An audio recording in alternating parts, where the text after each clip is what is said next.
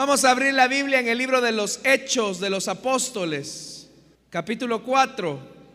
Es el texto de la Biblia que vamos a estar ocupando para meditar esta tarde en el libro de los Hechos de los Apóstoles, en el capítulo 4. Si usted ve que a su lado hay alguna persona que no tiene un ejemplar de la escritura, usted puede compartir la Biblia para leer y aprender.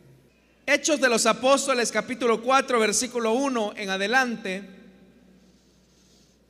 Mientras Pedro y Juan le hablaban a la gente, se les presentaron los sacerdotes, el capitán de la guardia del templo y los saduceos.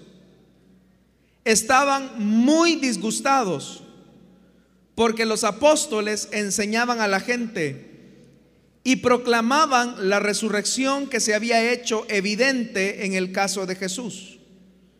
Prendieron a Pedro y a Juan y como ya anochecía, los metieron en la cárcel hasta el día siguiente. Pero muchos de los que oyeron el mensaje creyeron y el número de estos llegaba a unos cinco mil. Al día siguiente se reunieron en Jerusalén los gobernantes, los ancianos y los maestros de la ley. Ahí estaban el sumo sacerdote Anás, Caifás, Juan Alejandro y los otros miembros de la familia del sumo sacerdote. Hicieron que Pedro y Juan comparecieran ante ellos y comenzaron a interrogarlos. ¿Con qué poder o en nombre de quién hicieron ustedes esto? Pedro, lleno del Espíritu Santo, les respondió, gobernantes del pueblo y ancianos, hoy se nos procesa por haber favorecido a un inválido y se nos pregunta cómo fue sanado. Sepan pues todos ustedes y todo el pueblo de Israel que este hombre que está aquí delante de ustedes, sano gracias al nombre de Jesucristo de Nazaret, crucificado por ustedes, pero resucitado por Dios. Jesucristo es la piedra que desecharon ustedes los constructores y que ha llegado a ser la piedra angular. De hecho, en ningún otro hay salvación, porque no hay bajo el cielo otro nombre dado a los hombres mediante el cual podamos ser salvos. Los gobernantes al ver la osadía con que hablaban Pedro y Juan, y al darse cuenta de que eran gente sin estudios ni preparación, quedaron asombrados y reconocieron que había estado con Jesús. Además, como vieron que los acompañaba el hombre que había sido sanado, no tenían nada que alegar. Así que les mandaron que se retiraran del consejo y se pusieron a deliberar entre sí ¿Qué vamos a hacer con estos sujetos? Es un hecho que por medio de ellos ha ocurrido un milagro evidente.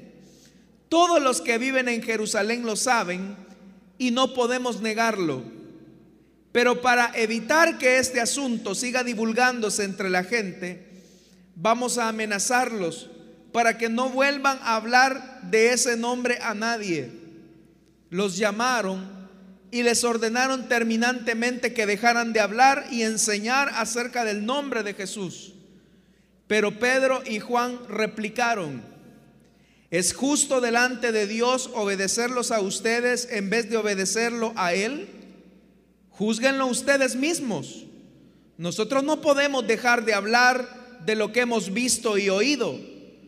Después de nuevas amenazas, los dejaron irse por causa de la gente. No hallaban manera de castigarlos. Todos alababan a Dios por lo que había sucedido. Pues el hombre que había sido milagrosamente sanado tenía más de 40 años. Hasta ahí dejamos la lectura, hermanos. Pueden sentarse esta tarde, por favor. Después de el milagro que se produjo en el templo de Jerusalén y específicamente en la puerta de la hermosa, el impacto fue tan profundo que dice la escritura que las multitudes se agolparon alrededor de Pedro y Juan. Y no es para menos que un hombre que ha estado paralítico, imposibilitado de caminar, de repente se levante de manera milagrosa, eso generaba un impacto, un impacto muy, muy profundo. Pero el mismo Pedro y Juan reconocen y saben que esa ha sido una intervención directamente divina. Ha sido el resultado de la operación sobrenatural de parte de Dios sobre la vida de estos hombres. Y eso generó un impacto que, como le repito, no solamente asombró a las multitudes, sino que mayor asombro ocasionó entre la dirigencia religiosa en el templo de Jerusalén. Que dice ahí la escritura que mientras Pedro y Juan estaban hablando de cómo el Señor había operado ese milagro o bajo qué autoridad ellos habían operado ese milagro, dice la escritura que en ese preciso momento los sacerdotes, el capitán de la guardia del templo y los saduceos se presentaron molestos delante de Pedro y Juan todo eso está ocurriendo en los entornos del templo de Jerusalén. Y dice la escritura que se presentan molestos y estaban tan disgustados porque ellos estaban enseñándole a la gente y estaban proclamando acerca de la resurrección de Jesús. Es decir, que Pedro y Juan estaban explicándole a las personas que la única razón por la que había acontecido ese milagro sobrenatural de que un lisiado ahora esté caminando, que un paralítico ahora se esté poniendo sobre sus pies, era porque Jesucristo había resucitado y como consecuencia de su resurrección, ellos ahora proclaman esa verdad, proclaman ese nombre. Pero eso no les basta a los dirigentes religiosos y sin importarles que había una gran multitud, dice la escritura claramente, que en ese momento prendieron a Pedro y a Juan y como ya anochecía, dice que los llevaron inmediatamente a la cárcel. Esto nos ubica, hermanos, que todo esto aconteció evidentemente durante la parte final de la tarde, es decir, como a esta hora. Como a esta hora más o menos, después de que había ocurrido el milagro, porque el milagro ocurrió a las 3 de la tarde, cuando ellos subían al templo a orar. Y a las 3 de la tarde ocurre el milagro de este paralítico, la gente se maravilla, se asombra, deja de estar en la parte religiosa del templo y se trasladan inmediatamente donde está Pedro y Juan para escuchar la razón o el por qué ese milagro ha acontecido. Pero como a esta hora más o menos, es decir, ya cuando el día comienza a declinar y la noche comienza a aparecer, es cuando estos dirigentes judíos se sorprenden y toman la medida no solamente de amonestarlos y de decirles que por qué están enseñando en ese nombre, sino que sin importarles que la multitud está delante de ellos, capturan a Pedro y a Juan y se deja ver que también capturan al paralítico, es decir, que se lo llevan a los tres.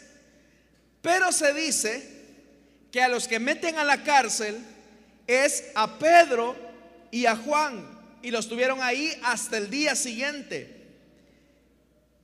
Pero el impacto había sido tanto que solamente en ese día cinco mil personas entregaron su vida a Jesús. Cinco mil personas creyeron en el mensaje de salvación. Pero ahí hay dos elementos importantes que se combinaron. Número uno, la palabra predicada con autoridad. Y número dos, la evidencia que esa palabra estaba siendo respaldada por Dios con el milagro de ese paralítico. Estos dos elementos conjugados permitieron que cinco mil personas entregaran su vida a Jesús ese día, ese mismo día. Y eso es lo que le llama la atención a los dirigentes judíos. Y sin reparar en mucho, dice el versículo 5 que al día siguiente se reunieron en Jerusalén. Vea quiénes se reúnen. Los gobernantes, los ancianos y los maestros de la ley. Ahora, quiero que usted se ubique en el espacio y tiempo y que vea las figuras con las que se están enfrentando Pedro y Juan. El día anterior, quienes los apresaron fueron el sumo sacerdote, el capitán de la guardia del templo y los saduceos. Todos ellos autoridades de la religión judía. Eso fue al atardecer, cuando los capturan y los meten preso. La segunda en la segunda escena aparecen nuevamente otras autoridades. Dice que al día siguiente se enfrentaron, o más bien dicho, se reunieron los gobernantes de Jerusalén, los ancianos y los maestros de la ley. Y ahí estaba el sumo sacerdote, Anás, Caifás, Juan Alejandro y los otros miembros de la familia del sumo sacerdote. Todos estos hermanos representan autoridad. Y contra este segmento del sumo sacerdote, de los maestros de la ley, los gobernantes, contra ellos se va a tener que enfrentar Pedro y Juan. El día anterior se enfrentaron con la guardia del templo, ya lo dije, con los saduceos, con el capitán de la guardia del templo, es decir, con pesos pesados de la religión. Pero lo más sorprendente es que una vez se han puesto de acuerdo y ellos determinan y dicen, Pedro y Juan ya no deben de predicar en ese nombre. Los hicieron comparecer, dice el versículo 7. Y aquí viene el elemento fundamental. Hicieron que Pedro y Juan comparecieran ante ellos y comenzaron a interrogarlos. Es decir, era un interrogatorio, pero también era un, un interrogatorio donde se le iban a imputar los crímenes a Pedro y a Juan. Y la pregunta fundamental de ese interrogatorio es lo que se encuentra en la parte final del versículo 7. La pregunta dice, ¿con qué poder o en nombre de quién hicieron ustedes esto? Vea la pregunta. Ellos representan autoridad. Ellos están representando el poder religioso. Ellos tienen concentrado todo el poder de la religión judía. Y ellos se sienten los dueños del templo. Y le preguntan a Pedro y a Juan y a ustedes, ¿quién les ha dado poder? O en nombre de quién, es decir, a quién están representando para hacer esto que están haciendo. Pero ¿qué es lo que había hecho Pedro y Juan? Ya lo dije, son dos cosas. Número uno, una predicación con autoridad. Ellos estaban hablando un mensaje de poder. Y número dos, como evidencia que tenían la autoridad en ese mensaje, es que ha ocurrido el milagro de sanidad de este paralítico. Ahora, quiero que retrocedamos en esta historia algunos días atrás. Y quiero que vayamos a retroceder por lo menos unos 150 días atrás y que nos encontremos con Pedro y Juan. Y nos vamos a ir específicamente al Getsemaní, donde Jesús está orando, está intercediendo, porque Él tiene que ir a la cruz Jesús ya les había dicho, y entre ellos Pedro, que se prepararan en oración, porque venía el tiempo de la prueba, venía la tentación, venía la hora del maligno, venía el momento de la oscuridad. Y ellos tenían que hacerle frente. Pero ya el Señor les había anticipado especialmente a los discípulos, que todos ellos se iban a desperdigar, que todos ellos lo iban a abandonar, lo iban a traicionar. Y usted sabe que al escuchar esto, los discípulos se entristecieron, pero Pedro quizás queriendo tratar de salir bien, él le dice, maestro, quizás todos estos te pueden traicionar, pero yo nunca te voy a traicionar. A mí nunca, nunca yo voy a renegar de tu nombre. Yo nunca me voy a correr a la hora de la prueba. Y usted sabe lo que le dijo Jesús a Pedro. Jesús le tuvo que decir a Pedro, Pedro, quiero decirte que no solamente vas a salir huyendo, sino que hasta me vas a negar tres veces.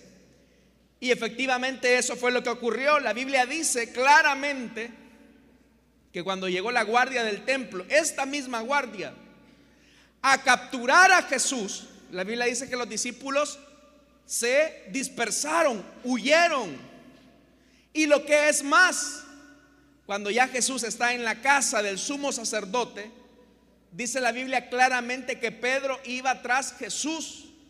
Y cuando llega Pedro a la casa del sumo sacerdote, comienza a ser cuestionado, no por grandes autoridades, porque mientras Jesús se está enfrentando al sumo sacerdote, al Sanedrín, y está siendo interpelado, y a Jesús le están preguntando, ¿y tú con qué poder haces lo que haces? ¿Quién te ha dado autoridad para que hagas para que hagas todo lo que has hecho? Vea la pregunta. Las preguntas del sumo sacerdote, las preguntas del Sanedrín van en esa dirección.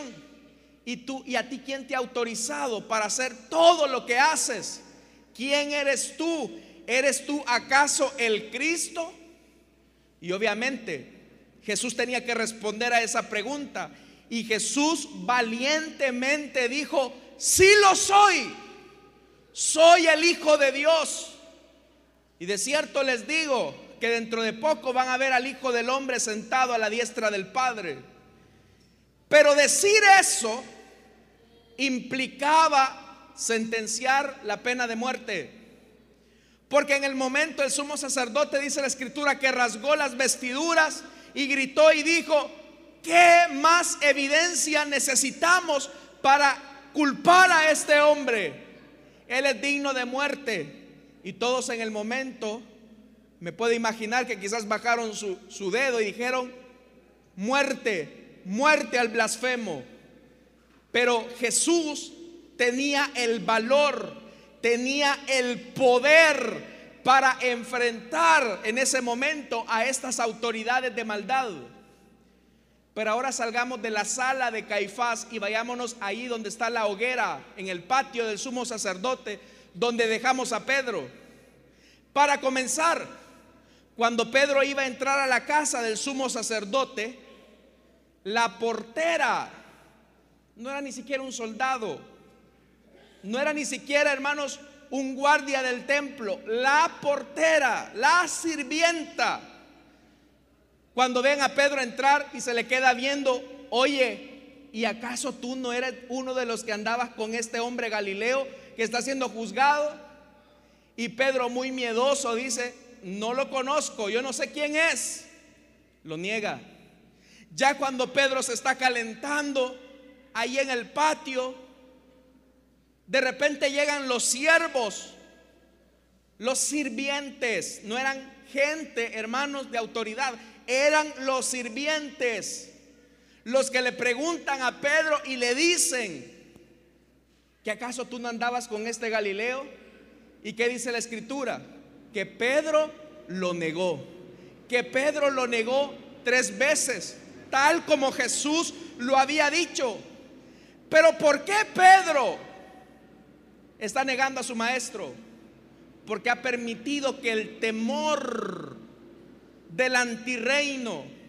Porque ha permitido Pedro que el miedo de los que tienen la autoridad o los que tenían la autoridad en ese momento llegaran al, punto de negar a su maestro. Pedro era un, era un hombre muy fusilánime, de doble ánimo diríamos nosotros. Pero ahora avancemos 150 días después.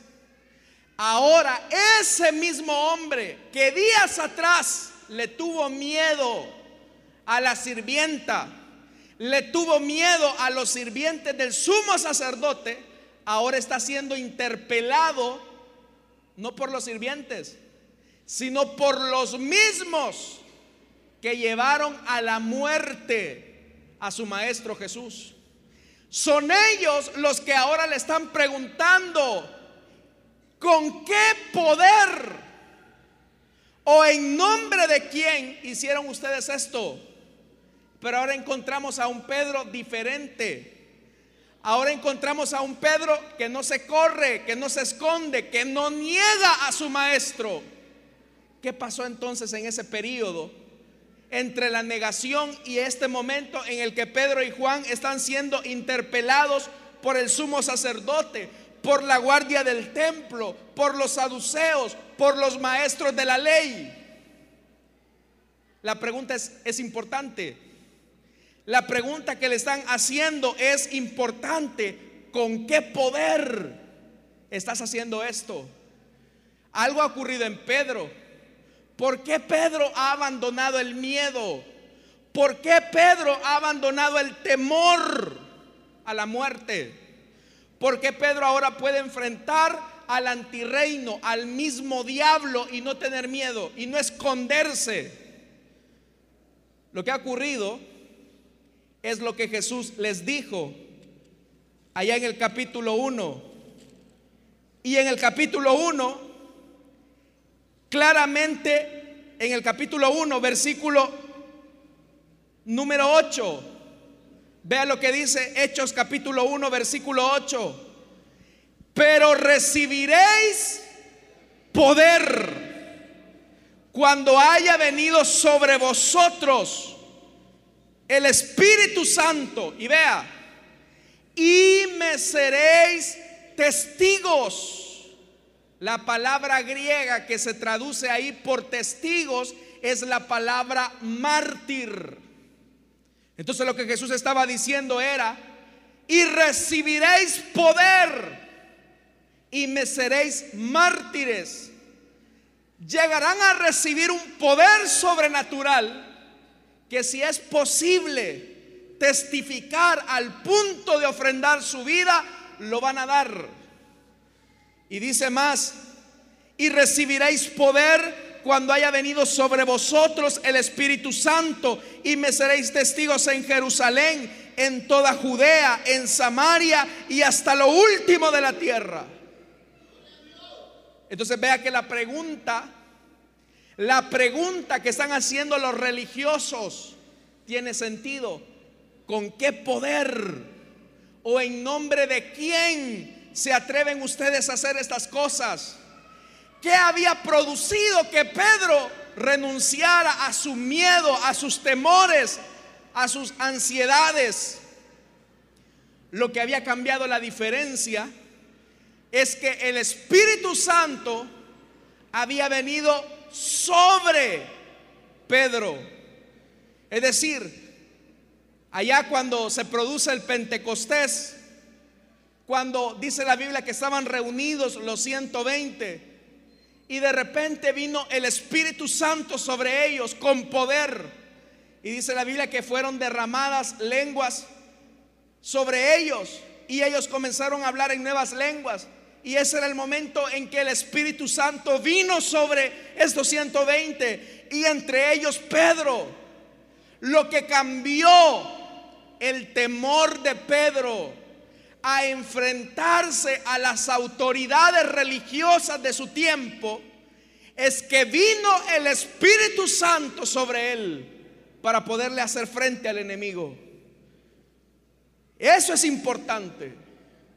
Porque ya el apóstol nos está describiendo lo que todo cristiano necesita para vencer sus temores y sus miedos.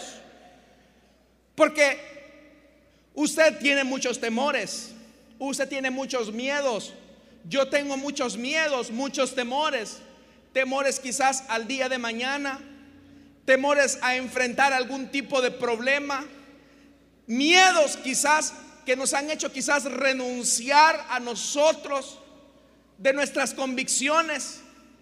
Pero ¿sabe por qué tenemos miedo? ¿Sabe por qué nosotros sucumbimos ante el momento de la prueba? Porque muchas veces nos quebramos a la hora de los días oscuros, de las noches del alma. Nos quebramos porque no hemos recibido el poder del Espíritu Santo para ser testigo de Jesucristo. De tal forma que para que nosotros podamos vencer nuestros temores, nuestros miedos, nuestras circunstancias difíciles, cuán importante es que venga el Espíritu Santo sobre nosotros y nos bautice con su poder para poder ser testigos. Si usted quizás dice, mire, ¿y yo cómo hago para enfrentarme a este miedo, a este temor, a este reto? Siempre que lo intento, fracaso. Cada vez que yo quiero predicarle a mi familia, es que vea, a mí me da una gran pena, no sé, yo siento un gran temor. Ah, yo, yo tengo el deseo de predicarles a ellos acerca de Jesús y testificar acerca de su evangelio, pero me da una gran pena. ¿Sabe por qué tiene pena? ¿Sabe por qué tiene temor? Porque le hace falta que el Espíritu Santo le bautice con poder y con fuego. Muchas veces nos llenamos de miedo y de temor porque no hemos sido bautizados con el Espíritu Santo. Y hermanos, el bautismo en el Espíritu Santo es necesario para todos los que hemos creído en Él. El bautismo en el Espíritu Santo no es solamente para algunos. Porque alguien ya puede estar pensando, mire, yo deseo el bautismo en el Espíritu Santo. Yo le he pedido al Señor que me bautice. Y desde ahí yo le puedo decir, usted está mal. Porque no hay nada que pedir. Usted no tiene que pedirle el bautismo al Espíritu, al, al Señor. No, no le tiene que pedir al Espíritu que le bautice. ¿Sabe por qué? Porque Él ya lo prometió. Él ya dijo que este don era para todos a cuantos el Señor llamare. Si usted ha sido llamado por el Señor, la promesa es para usted. Dios sabe que usted está lleno de miedos y temores, pero para eso usted necesita ser bautizado en el Espíritu Santo. Usted necesita ser bautizado en el Espíritu Santo, porque ahora vemos a un Pedro que está enfrentando, ya le dije, al sumo sacerdote, a este hombre que mandó a matar a su maestro. Pero ¿por qué Pedro le está haciendo frente a estas huestes de maldad, a estas autoridades de maldad? Porque tiene el bautismo en el Espíritu Santo. Ahora hay que entender algo. Hay tres cosas que debemos de comprender perfectamente. Y en la Biblia las encontramos. Y muchas veces estas tres cosas que encontramos en la escritura las tendemos a confundir. Y es cuando hablamos de que el Espíritu Santo está con nosotros, en nosotros y sobre nosotros. Vamos a comenzar diciendo algo. La Biblia dice que el Espíritu Santo está en nosotros. ¿Y qué significa que el Espíritu Santo esté en nosotros? Lo que significa es que en el momento en que usted recibió a Jesús en su corazón, en ese preciso momento, hermano, hermana, usted recibió la morada del Espíritu Santo. En ese mismo momento usted fue sellado por el Espíritu Santo. Cuando usted le entregó su vida a Cristo, el Espíritu Santo vino a vivir en usted. Y ahí hablamos de el Espíritu Santo en nosotros. Pero también la Biblia habla de el Espíritu Santo sobre nosotros. Y esa es otra cosa. ¿Y qué significa que el Espíritu Santo esté con nosotros? El Espíritu Santo está con nosotros cuando la iglesia se reúne a alabar el nombre de Dios. Ahorita que estamos aquí reunidos, el Espíritu Santo está con nosotros. No sé si usted ha sentido la presencia del Espíritu Santo esta tarde. Entonces, el Espíritu Santo está con nosotros. Entonces ya lo dije. Una cosa es que el Espíritu Santo esté en nosotros, con nosotros. Pero ¿qué significa que el Espíritu Santo esté sobre nosotros? Lo que significa es que somos bautizados por el Espíritu Santo. Lo que significa es que recibimos el poder para vencer nuestros temores, para vencer nuestros miedos, para renunciar a nuestros malos hábitos. Cuán importante es entonces, hermanos, que respondamos a la pregunta, ¿y con qué poder podremos predicar de Jesucristo? ¿Y con qué poder podremos hacer milagros en medio de esta generación perversa y adulterina? Con el poder que el Espíritu Santo da a través de su bautismo. Pero ya lo dije, el bautismo en el Espíritu Santo no es para algunos es para todos cuanto el Señor llamare. Si usted ha recibido al Señor Jesús en su corazón, usted necesita el bautismo en el Espíritu Santo. Usted necesita recibir el poder del Espíritu Santo. ¿Para qué? Para enfrentar sus temores, para enfrentar sus miedos. Hay gente que cuando se le dice, oiga, le va a tocar predicar darle enseñanza en la célula y dice, no, es que mire, a mí me da pena, me da vergüenza.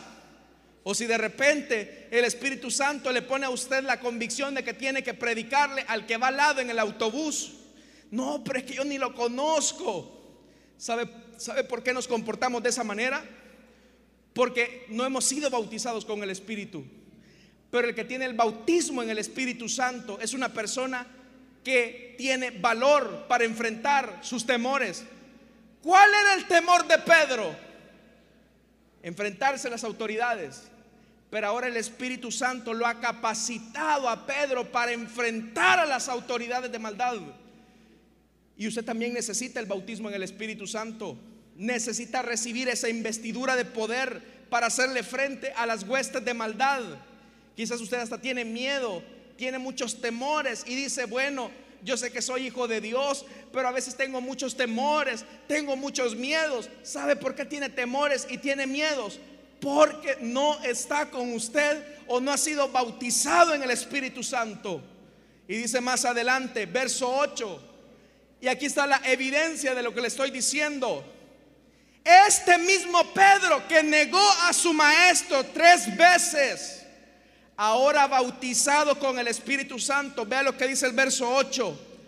Pedro, lleno de qué? Del Espíritu Santo. Oiga, Pedro lleno del Espíritu Santo. Antes era Pedro lleno de temores. Antes era Pedro lleno de ego. Antes era Pedro lleno de aflicciones, de preocupaciones. Pero ahora Pedro lleno del Espíritu Santo, vea lo que dice, les respondió.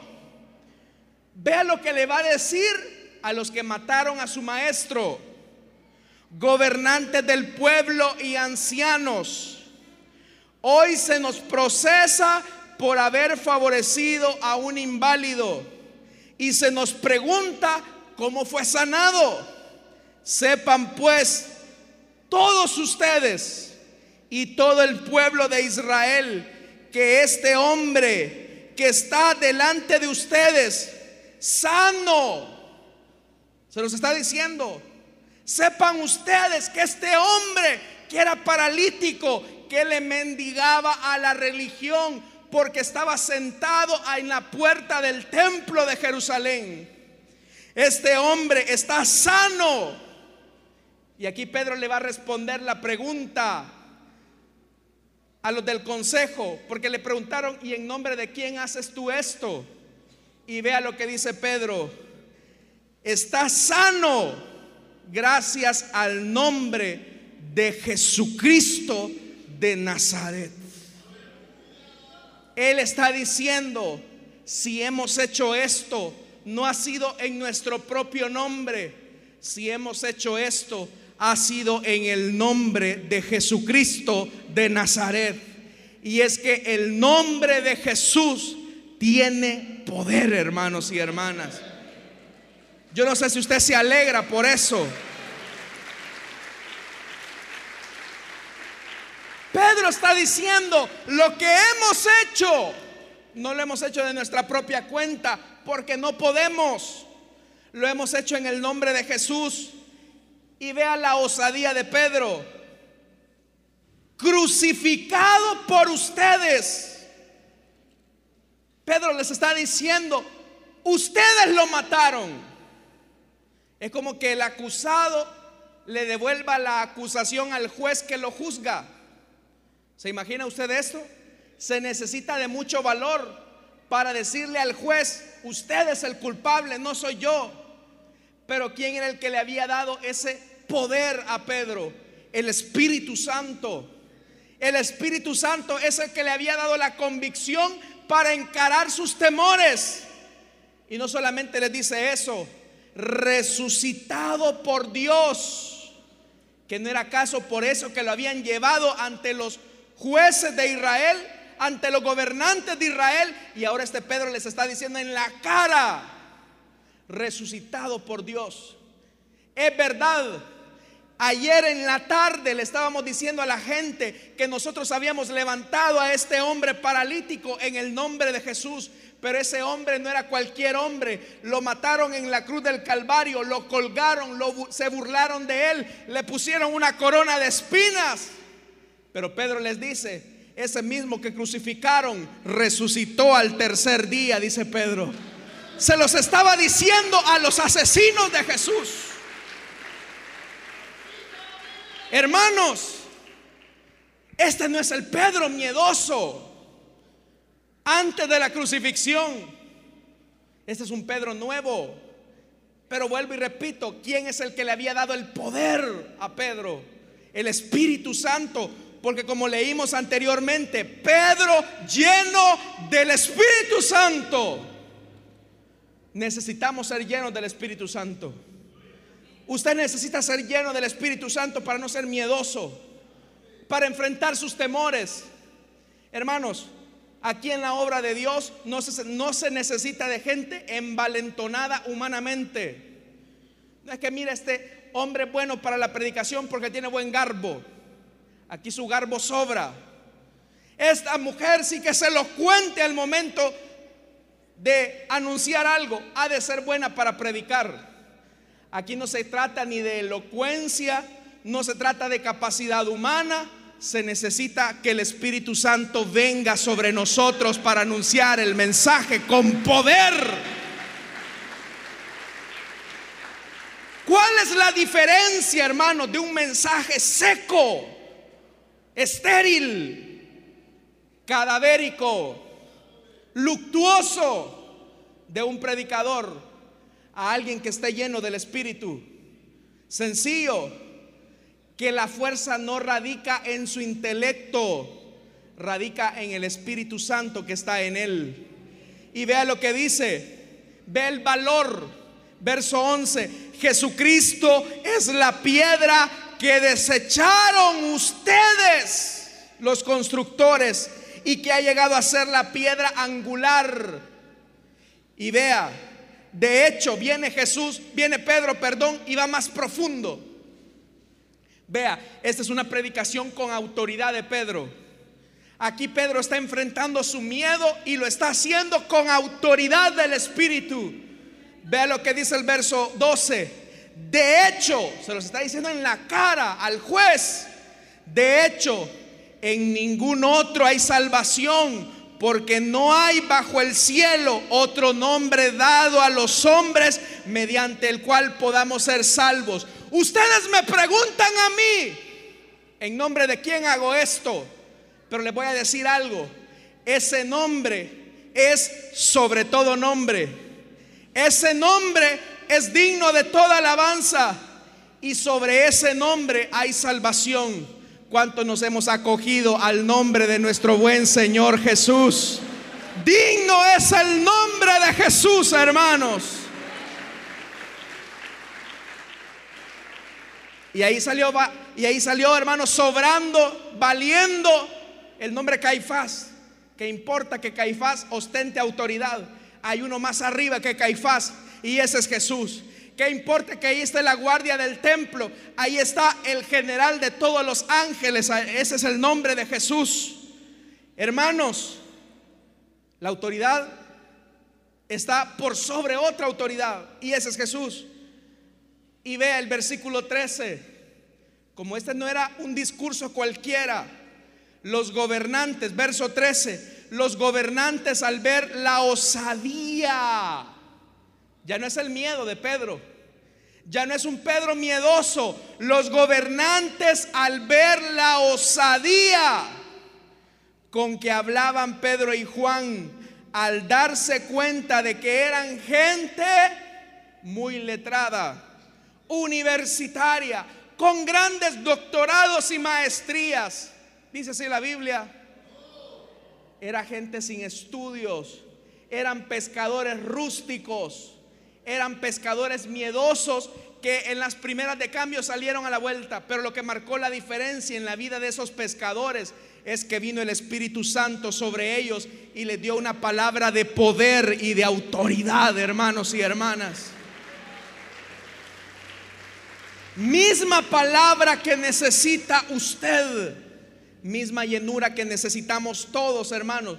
Porque usted me puede decir, hermano, yo sé que tengo que predicar de la palabra, pero vea, es que a mí me da pena, no tengo mucho conocimiento de la Biblia, quizás ni leer bien puede la Biblia. Esos solo son detallitos, detallitos que pueden ser suplidos por la presencia del Espíritu Santo en medio de usted. Si usted está lleno del Espíritu, si usted está lleno del Espíritu, usted podrá hacerle frente a sus mayores temores. Y vea lo que dice, verso 14. Además, bueno, verso 13. Los gobernantes al ver la osadía con que hablaba Pedro y Juan, al darse cuenta que eran gente sin estudios ni preparación, quedaron asombrados. Y ve el elemento, y reconocieron que habían estado con Jesús. ¿Se acuerda? Cuando la portera y los sirvientes del templo le dijeron, tú tienes pinta de que estuviste con Jesús, tu hablado te delata, eres Galileo. Pero ahora están identificando a Pedro y a Juan por el poder y la autoridad con la que estaban haciendo la obra de Dios. Sabe, usted es embajador de Cristo. Usted es una embajadora de Cristo, hermana, hermana, hermano. Somos embajadores de Cristo. ¿Cuántos embajadores de Cristo habemos acá? Y si usted, si usted es embajador de Cristo, usted representa el reino de Dios. Usted va en representación de su rey. Por eso cada vez que usted predique la palabra, hágalo con autoridad. Cada vez que usted predique la palabra, hágalo con unción, hágalo con poder, no tenga miedo. ¿Sabe por qué no tiene que tener miedo? Porque si usted ha sido bautizado con el Espíritu Santo, el Señor no nos ha dado un espíritu de temor, sino de valor y de dominio propio para hacerle frente a las huestes del mal. Pero esa convicción, esa realidad, se recibe cuando permitimos que el Espíritu Santo opere en nosotros ese milagro de transformación. Porque ya lo dije, Pedro era un miedoso, alguien que había negado a Jesús interpelado por los sirvientes de la casa del sumo sacerdote. Pero ahora Pedro está siendo interpelado por la autoridad judía. Pero Pedro ya no tiene miedo. ¿Pero por qué no tiene miedo? Porque tiene al Espíritu Santo. Tiene al Espíritu Santo en él. Tiene al Espíritu Santo con él y sobre él. Y vea, versículo 15. Así que les mandaron que se retiraran del consejo y se pusieron a deliberar entre sí. ¿Qué vamos a hacer con estos sujetos? Es un hecho que por medio de ellos ha ocurrido un milagro evidente. Todos los que viven en Jerusalén lo saben y no podemos negarlo. Pero para evitar que este asunto siga divulgándose entre la gente, vamos a amenazarlos. ¿Y qué es una amenaza? Una amenaza, hermanos, es eso, un anuncio de miedo, de temor, de muerte. Dice, vamos a amenazarlos para que no vuelvan a hablar de ese nombre a nadie. Tú me estás diciendo, Pedro, que me estás predicando en el nombre de ese tal Jesús. Ahora lo censuramos, ya no van a hablar bajo ese nombre. Ya no hablen bajo ese nombre, bajo esa autoridad. Los llamaron y les ordenaron terminantemente que dejaran de hablar y enseñar acerca del nombre de Jesús. Si a usted le hubieran dicho esto, ¿qué hubiera hecho usted? Si a usted lo están amenazando, le están amenazando a su familia, porque la Biblia no dice cuáles fueron las amenazas, pero uno puede intuir, si sigues hablando de esa amenaza, Pedro, vamos a llegar a matar a tu esposa, a tus hijos.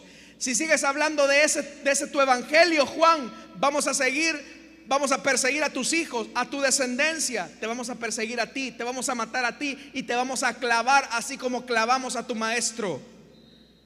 Hermanos, nosotros vivimos en una realidad donde no hay persecución por el Evangelio, pero quiero decirle algo, en otras partes del mundo, los que se hacen llamar cristianos son perseguidos por los gobiernos, son perseguidos por grupos sectarios o religiosos.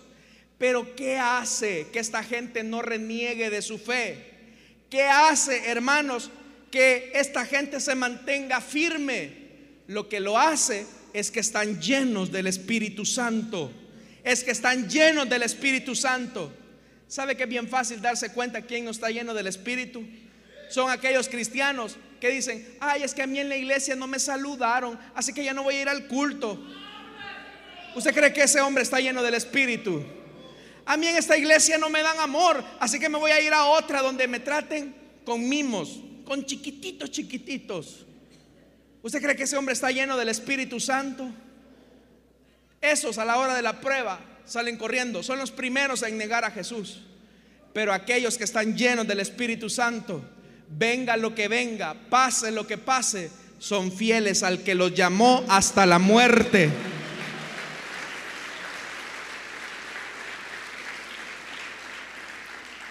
Ahora, vuelvo y le digo, Pedro cambió porque fue lleno del Espíritu. Y usted va a cambiar su vida de miedo y de temor hasta que sea lleno del Espíritu Santo.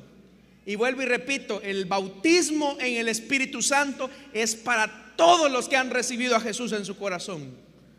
Ahora, ¿cómo ocurre esto? Usted necesita entrar en adoración profunda a Dios. Usted debe de adorar el nombre de Jesús. Debe, debe de adorar el nombre del Señor. Adorar a Jesús. Derramarse en adoración a Él. Y en el momento en que eso ocurra, vendrá el Espíritu Santo y le bautizará. Y la evidencia de haber sido bautizado en el Espíritu Santo, ¿cuál es, hermanos? ¿Cuál es la evidencia de haber sido bautizado en el Espíritu? Hablar en nuevas lenguas hablar en nuevas lenguas. ¿Y qué va a ocurrir? Ah, bueno, el Espíritu Santo va a hacer esto. Cuando usted esté derramado en adoración a Dios, el Espíritu Santo pondrá una palabra en su subconsciente, una palabra desconocida. Y esa palabra que aparezca en el subconsciente, usted deberá pronunciarla. Hay gente que piensa que el Espíritu Santo le va a mover la boca. Eso no va a ocurrir. Usted necesita pronunciar la palabra que el Espíritu Santo ponga en su mente. Y usted me dirá, pero ¿y cómo voy a pronunciar una palabra que yo no conozco? Pues ese es el milagro del Espíritu Santo. Ese es el milagro de ser bautizado en el Espíritu Santo, hermanos y hermanas. Amén. ¿Sabe por qué le estoy diciendo esto? Y con esto termino. Porque vienen tiempos difíciles. Vienen tiempos difíciles. Donde los verdaderos discípulos de Jesús van a permanecer firmes. Pero solo van a permanecer firmes aquellos que llenos del Espíritu Santo sean capaces de enfrentar sus temores. Así que necesitamos al Espíritu Santo. ¿Cuánto necesitamos al Espíritu Santo? Pongámonos de pie entonces, hermanos. Y con nuestros ojos cerrados, comencemos a adorar el nombre de nuestro Dios. Solo unos minutos, ya nos vamos, no se aflija. ¿Por qué no comenzamos a invocar la presencia del Espíritu Santo y le decimos, ven, Espíritu, ven? Tú sabes que estoy lleno de miedo, de temores, de ansiedades. Seguramente es porque usted no ha sido bautizado en el Espíritu. Pero ahora el Espíritu Santo le desea bautizar. El Espíritu Santo le desea bautizar esta, esta tarde. Y Él está acá, Él quiere bautizar. Vamos hermanos, no se quede callado, llénese, llénese, llénese. Voy a hacer una invitación. No tengo ya mucho tiempo. Puede sentarse. Solo los servidores pueden permanecer en pie y moverse. Quiero hacer una invitación rápidamente. Si hay alguien que desea entregarle su vida a Cristo o desea reconciliarse, camine, póngase de pie y vamos a orar por usted. Si usted desea tener al Espíritu Santo y ser perdonado por Jesús, póngase de pie y camine hacia el frente. Vamos a orar por usted. Si hay alguien que se desea reconciliar también, puede ponerse de pie y caminar hacia el frente. Vamos a orar.